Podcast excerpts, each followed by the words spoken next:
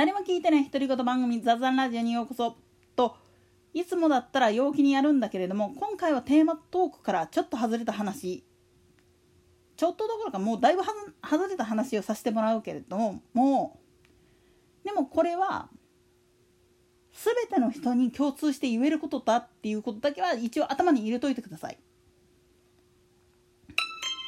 今 SNS 上で一部のユーザーさんが種苗法の改正に反対しますあるいは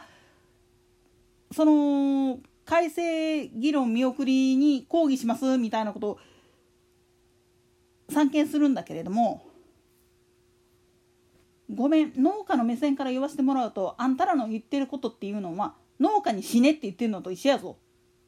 っていう一言を言いたくって今喋ってます。なんで農家をって言うけど農家とアーティストって関係ねえじゃんって思うかもしんないけど今種苗法で言ってみればブランド品種に関しての規制を緩和しろあるいはかけろっていう論議に関してそれは選択肢を誤ったりすると農家さん特にいわゆる伝統野菜とかっていうのを保護していこうぜって言っている若い営農者の生活を潰すことになりかねないんです。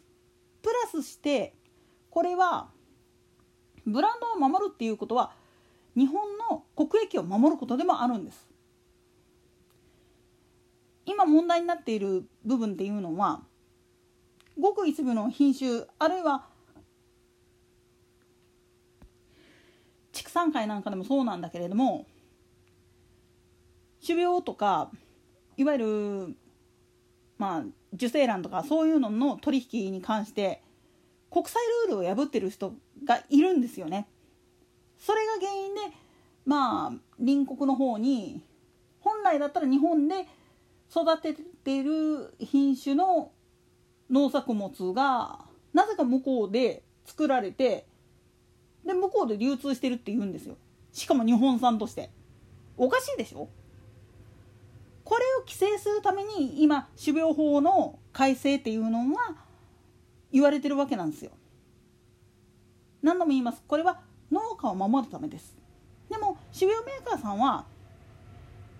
あえてその法律の網目を抜けるために何してるかっつったら商品の販売をする時要するに種や苗を出荷する際にその苗とかを育てる地域と実際の生産地っていうのは全然違うんですよね。もうちょっとこれからの季節の話をしてしまうと実はスイカあの北海道の黒いでんすけスイカだとか鳥取の砂丘スイカあんななんか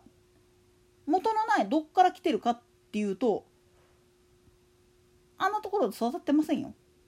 大概は奈良県産です。なんでやねん。思うでしょ？実は奈良っていうのはウリ科の植物のほとんどを出荷してるんですよね。種苗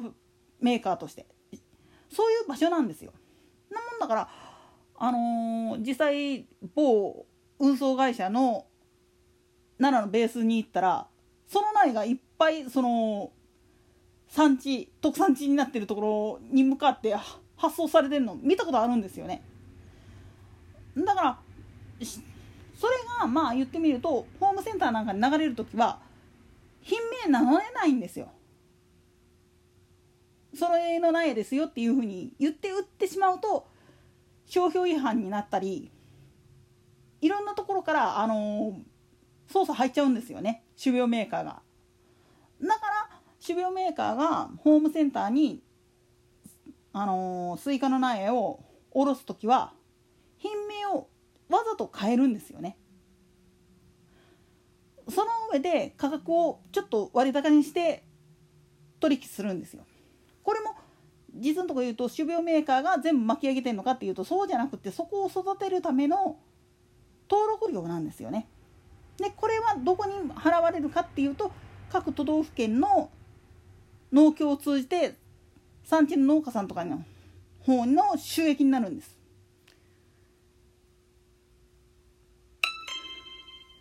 これと同じことが実はまあ言ってみれば著作権の関係とか肖像権の関係にまつわる部分でありそこの部分をまあ言ってみれば取っ払っちまえとかってやっちゃったがために実は今のアーティストは困窮してるんですよ。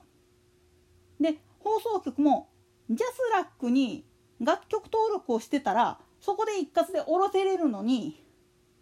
わざわざ登録入れに行かなあかんっていうのが面倒くさいって言ってるんですよね。でもそれはアーティストの考え方としてジャスラックにピンハネされてしまうぐらいやったらっていうことでやってるんです。でもその弊害として今彼らが活躍する場所がライブハウスであったりとか小規模なイベント会場がクラスター源になりかねないっていうことで規制かかっちゃってるわけですやだからこれはもう本当に自業自得なんです。同じことを起こしてはいけないんです。農家さんが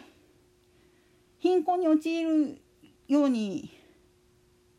締め切ろうと思ったらブランド名なんていうのを潰しちゃえばいいんです。でもそれをしてしまうことによって日本の食文化っていうのは全部崩壊します。それでもいいんですかっていう話です。と同時進行で実は